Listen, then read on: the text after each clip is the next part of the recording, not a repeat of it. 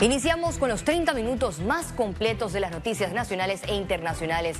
Veda electoral, preparativos de las elecciones primarias del PRD y reacciones del proceso de expulsión de Yanivel Abrego lo tendremos a continuación en Voto 24.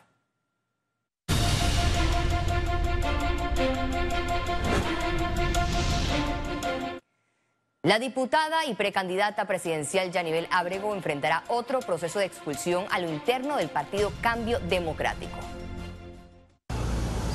El Tribunal de Honor y Disciplina sustentó la sentencia al considerar que existe una traición por parte de la diputada Yanivel Ábrego, quien impulsa acercamientos con el partido realizando metas. La expulsión obedece a que eh, se ha vinculado, mencionado que la diputada Yanivel Ábrego eh, es cercana al expresidente Ricardo Martinelli y el actual presidente del Partido Cambio Democrático y candidato a la presidencia, Rómulo Rux, eh, por decirlo así, quiere sacarla de, como actor o actora en, en, este proceso. Las aspiraciones de Ábrego no se verán afectadas debido a que el caso será elevado a la Junta Directiva de Cambio Democrático y por último ante el Tribunal Electoral.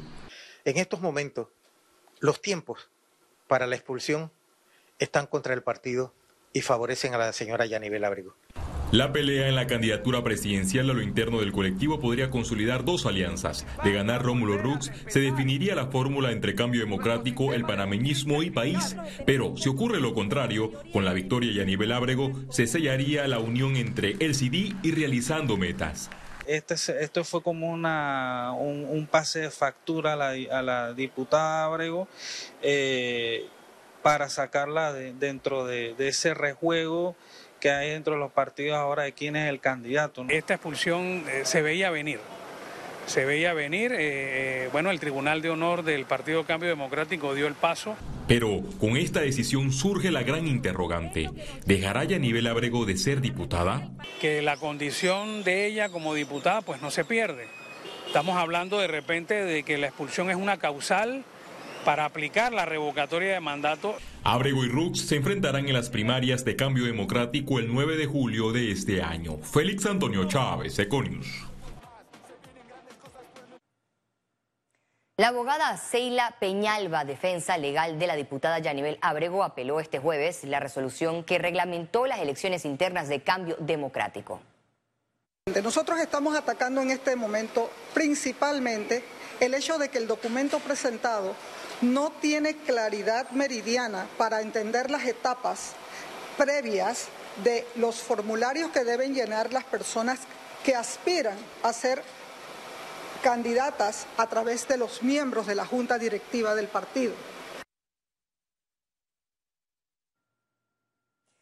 Los delegados electorales coordinaron con los medios de comunicación los protocolos para la cobertura periodística de las elecciones primarias del Partido Revolucionario Democrático. El personal especializado para mantener el orden y la transparencia del proceso ya se encuentra preparado para estar presente en todos los centros de votación habilitados. Fausto Fernández, jefe del cuerpo de delegados electorales, manifestó que en estos momentos la institución cuenta con alrededor de 1.050 personas capacitadas quienes participarán en intensas jornadas de entrenamiento. Bueno, lo que, lo que tratamos es de pedir a la gente que tenga tolerancia, que vaya a votar tranquilo, se tiene todo un plan eh, en cada uno de los centros de votación para que eh, haya eh, equipos de emergencia para atender cualquier caso que se dé. obviamente la, fuerza pública nos está apoyando para que el área esté tranquila, no se dé ninguna situación fuera de control.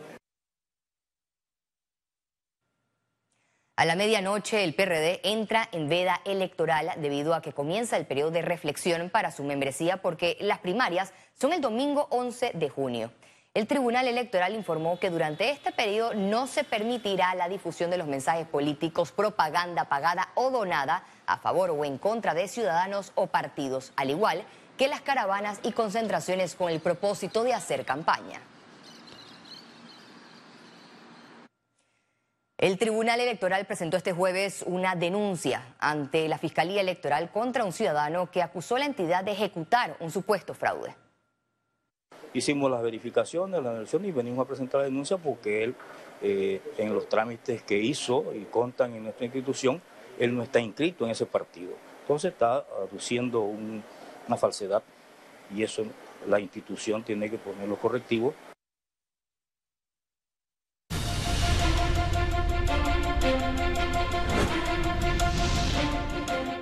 Seguimos con noticias nacionales. Del 13 al 16 de junio se realizará el tercer simulacro regional que tendrá como sede Panamá. La Fuerza de Tarea Conjunta ha tomado las medidas correspondientes para que el simulacro no altere el desarrollo de las actividades del país.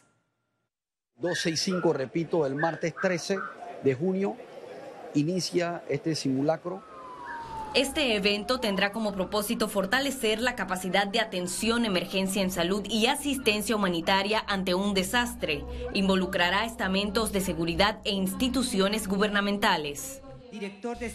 Las autoridades aclararon que este tercer simulacro regional es un ejercicio práctico y no será una situación real. Cuando se estén dando todas las evacuaciones en las escuelas, en las empresas, en todos lugares, en lugares importantes del país, en todas las empresas que no exista una situación, una conmoción, porque es un simulacro. ¿Qué quiere decir? Es un ejercicio que no es real, es solamente un ejercicio, sin embargo todos deben participar. Más de 400 profesionales de la salud también participarán. Se van a activar los centros de operaciones de emergencia en salud, tanto de Panamá Oeste, la región metropolitana de salud y el centro, el centro de operación nacional del Ministerio de Salud. En caso tal también de que se necesite más ambulancia, va a existir una coordinación con los grupos del 911 SUME, eh, la Cruz Roja, el Cuerpo de Bomberos y la ambulancia fija que tenemos que también puede ser rotada. Durante este simulacro se llevarán a cabo ejercicios de evaluación en lugares previamente seleccionados de ocho regiones educativas, entre ellas Panamá Centro y Panamá Oeste, donde se simulará un sismo de magnitud 7,5. En las regiones de Colón, Chiriquí, Coclé y Darién se hará un simulacro por el paso de una onda tropical número 10, mientras que en Veraguas y Herrera se simulará una evacuación ante un sismo en la falla de Tonosí. Recalcaron que durante el simulacro habrá días regulares de trabajo y clases. 79 jóvenes de las 16 regiones educativas del país se graduaron en la primera promoción de la Academia Bilingüe Panamá para el Futuro. Los detalles a continuación. Los estudiantes recibieron sus títulos tras completar el proceso de formación académica. La ministra de Educación, Maruja Gorday de Villalobos, destacó las habilidades incluidas en este plan estratégico de estudio. Sobre todo de conocimientos en el área de la ciencia, que creo que es uno de los más importantes, en el área tecnológica. Eh, también se ha hecho mucho énfasis en la parte lingüística. Sin embargo, todavía el tema del inglés es un tema que tenemos que fortalecer para los próximos grupos. Los jóvenes aseguraron tener las herramientas herramientas necesarias para la vida laboral y la educación superior. he mejorado mucho mis habilidades en el inglés, que anteriormente en mi escuela no había podido desarrollar. Bueno, me siento preparado para mi vida laboral en cuanto a la educación de inglés que pude reforzar en este centro educativo. Jorge Arosemena, presidente de Ciudad del Saber, habló del proceso de enseñanza que recibieron los alumnos es que todo el currículum del bachillerato internacional tiene una fuerte presencia de la tecnología y las ciencias, pero no basta. Se trata de preparar futuros ciudadanos íntegros, integrales, que no solo manejan la tecnología y la ciencia, sino que tienen un compromiso con el país. Los estudiantes que lograron mayor índice académico recibieron becas para estudios universitarios. Economía. El sector construcción proyecta que cerrará el 2023 con crecimiento en niveles prepandemia. A continuación, reacciones de los gremios. La industria de la construcción ha mantenido un comportamiento positivo de crecimiento en lo que va del 2023. Líderes del sector informaron que el volumen de ventas se recuperó bastante. El, último año, desde abril del año pasado a marzo de este año, las ventas han podido eh, estar promediando más o menos un 18% de crecimiento eh, en el área residencial. Y a la vez esto viene sumado a un efecto de que ha habido menos oferta nueva. Eh, tenemos un primer cuatrimestre positivo, como bien hemos dicho, un crecimiento lento, pero se, no, se ve, se siente eh, y esperamos, esto es un año político, un año que influye mucho en la, en la confianza de la gente a invertir, de la confianza de las personas a adquirir bienes y servicios eh, y esperamos pues que esto afecte lo menos posible. En marzo, la inversión en construcción alcanzó los 157 millones de dólares. Sin embargo, la deuda de más de 320 millones de dólares en cuentas por pagar que mantiene el gobierno a contratistas afecta la capacidad del sector privado para continuar inversiones. Esperamos que este mes pueda, se pueda realizar esta promesa, señor presidente. Eh, hemos tenido comunicación con el ministro Alexander en los últimos días, en donde nos ha confirmado que ya eh, tienen los montos de esta deuda muy claros. Realmente eso sí afecta eh, las inversiones, porque uno construye una obra pública y pues cuenta con esos desembolsos en, el tiempo necesario. Además, urgen al Ejecutivo la sanción de la extensión del interés preferencial para viviendas. Eh, con este porcentaje que no se está dando en este momento, pues estamos hablando básicamente de un 30 ciento más de letra que van a tener y todo esto afecta en la economía de una familia. Piden al gobierno que cumpla con los créditos fiscales a los bancos, que son los que financian las obras de interés preferencial. Ciara Morris, Econews. Por cuarto año consecutivo, el Gobierno Nacional autorizó la compra de piezas cárnicas 100% nacionales para el programa Navidad Solidaria 2023. En conferencia de prensa, el Instituto de Mercadeo Agropecuario señaló que distribuirán alrededor de 1.400.000 productos cárnicos, tanto de pollo como de puerco, para la Navidad de este año. La entrega iniciará el 20 de noviembre y el gobierno pagará a los productores 27 dólares con 75 centavos para la pieza más cara y 8 dólares por la más barata. Por un lado, estamos apoyando a aquellos hogares de panameños y panameñas que más lo necesitan en esta época de Navidad y de Año Nuevo. Y en segundo lugar, es una importante herramienta para reactivar la economía de los sectores productivos, particularmente el, el productor de pollo y de cerdo.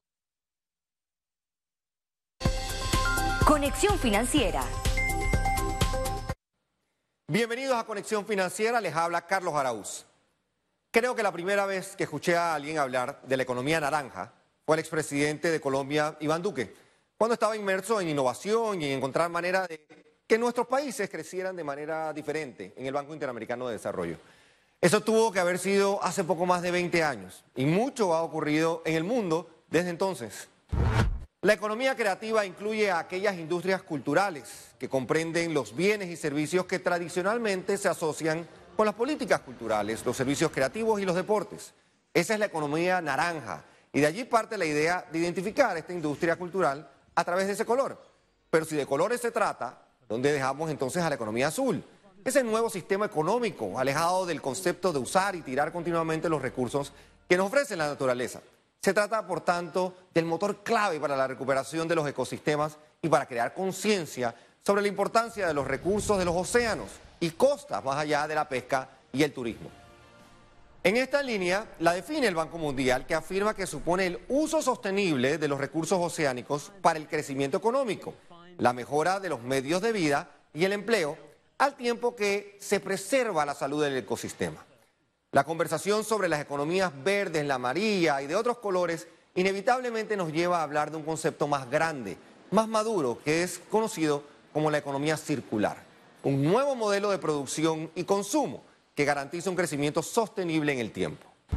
La economía de colores incluye innovación en todas sus manifestaciones. Y en Panamá tenemos desde el avistamiento de aves hasta el de ballenas y todo en el medio para crear un ecosistema que provea crecimiento, progreso y sostenibilidad. Esto fue Conexión Financiera y nos vemos la próxima semana. Y al regreso, internacionales.